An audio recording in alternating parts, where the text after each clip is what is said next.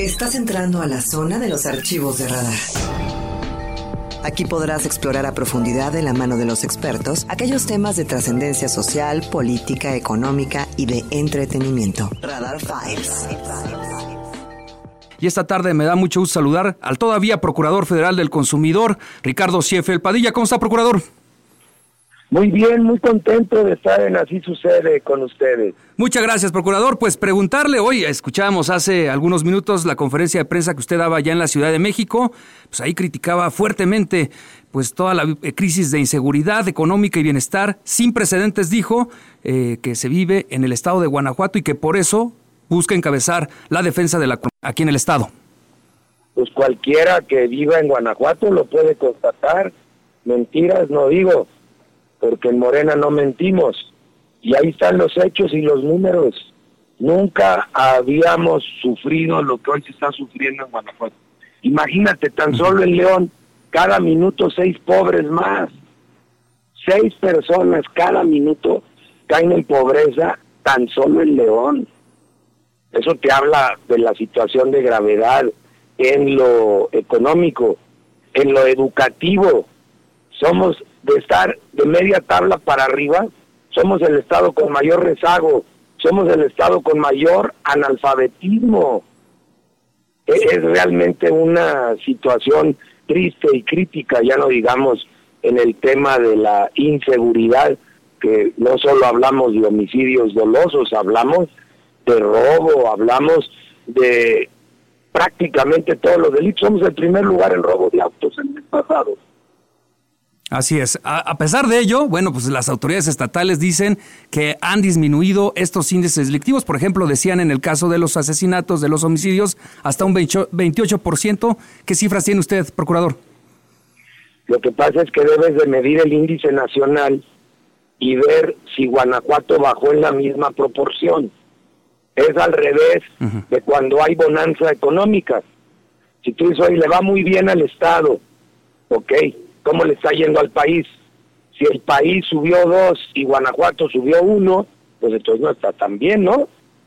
En, el, en cuestión de delincuencia, si bajaron los homicidios y los robos en todo el país, X número dos, y solo bajó uno en Guanajuato, pues entonces estamos peor que los demás. Así es, así si, lo, si se analiza de esta forma, desde ese punto de vista, creo que tendría razón. Preguntarle... es la única manera, es la única manera de analizarlo, porque al final Guanajuato no es una isla, es parte del país. Y si en el país se logra reducir la delincuencia y en el, en el mismo número no se logra en Guanajuato, pues entonces Guanajuato se queda, como ha estado por ya años, como el estado más peligroso, en todo México y el más inseguro.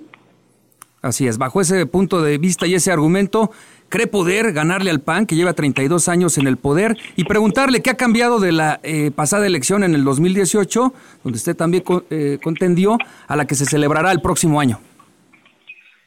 Mira, ahorita no se trata de ganarle al PAN, eso ya será el próximo año. Ahorita se trata de pasar un proceso interno en Morena, de lograr ser el coordinador de la defensa de la cuarta transformación, de poder conformar los comités de defensa de la cuarta transformación en todos los municipios y en todas las secciones electorales. De eso se trata esta etapa. Esta etapa ya habrá una etapa formal de precampaña y habrá una etapa formal de, de campaña que estaremos, espero en Dios, abordando en su momento. Pero la gran diferencia entre 2018 y 2024, te la digo bien fácil, es un dígito, un dígito, pero es un cero de esos que dicen que no valen, pero en la posición en la que vale muchísimo.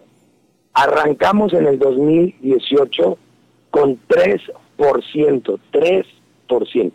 Así arrancamos. Sí. Ahora arrancaremos en Morena con 30%. Más un dígito más, pero bien colocado.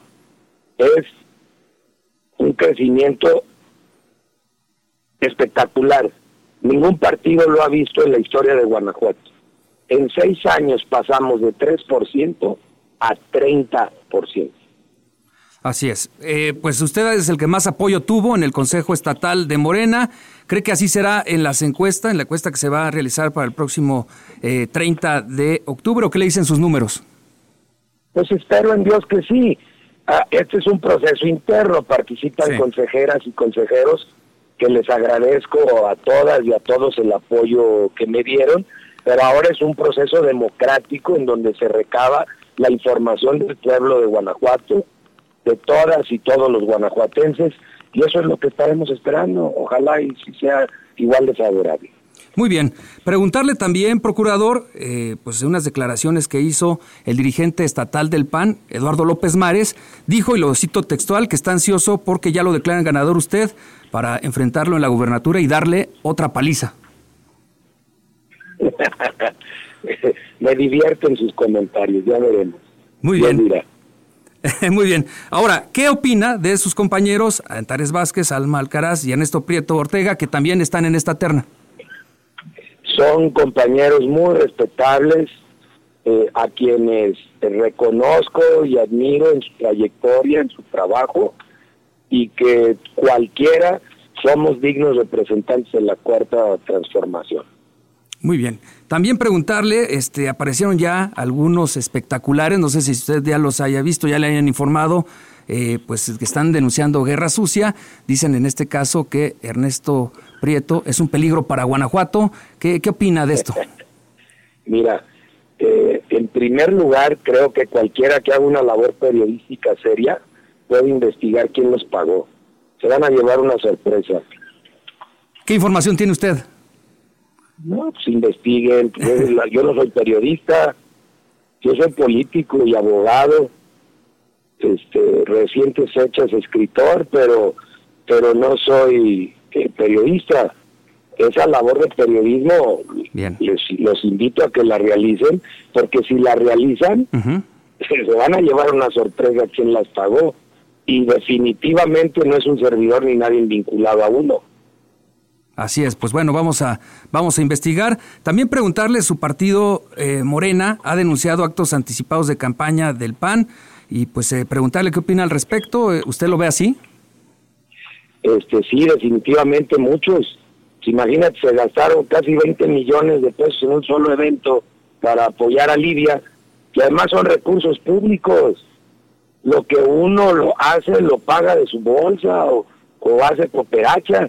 Estos se llevan nuestros impuestos.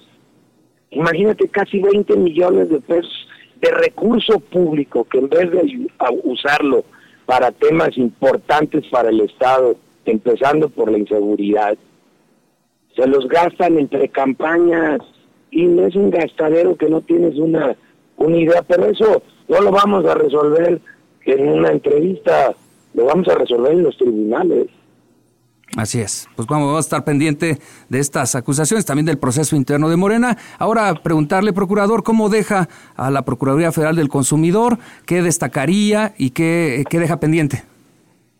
Mira, eh, pendiente lo que dejamos es la app donde estén todos los servicios de la Profeco. Está a nada de salir.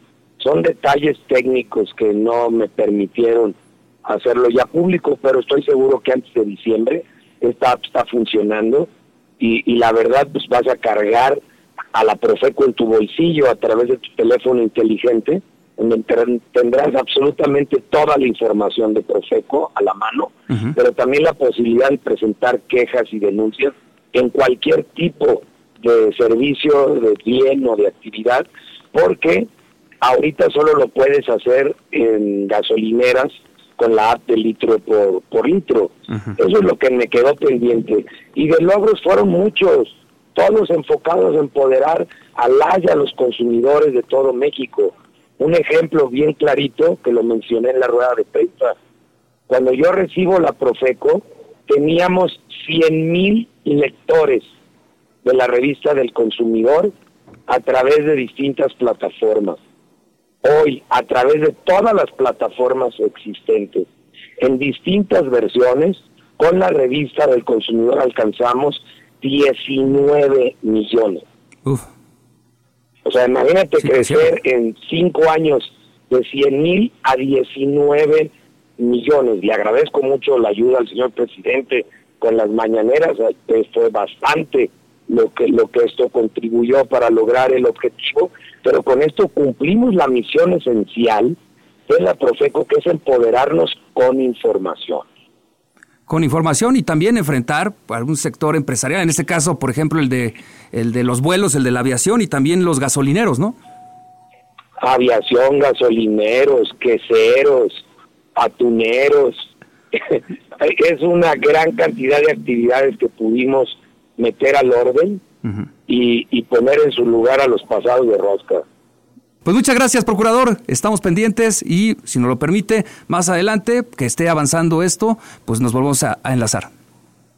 Con muchísimo gusto, un abrazo a todos por allá en León y en Guanajuato. Y gracias, así sucede. Gracias, gracias, procurador Ricardo Sheffield Padilla.